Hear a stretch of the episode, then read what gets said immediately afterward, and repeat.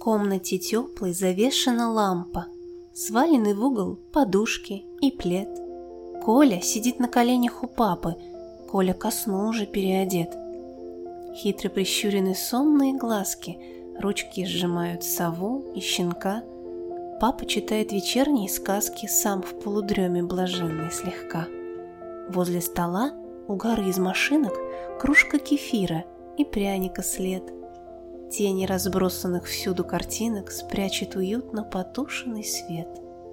Прыгнув в объятия кровати душистой и оказавшись в плену одеял, Коля уснул незаметно и быстро, хоть и твердил, что ничуть не устал.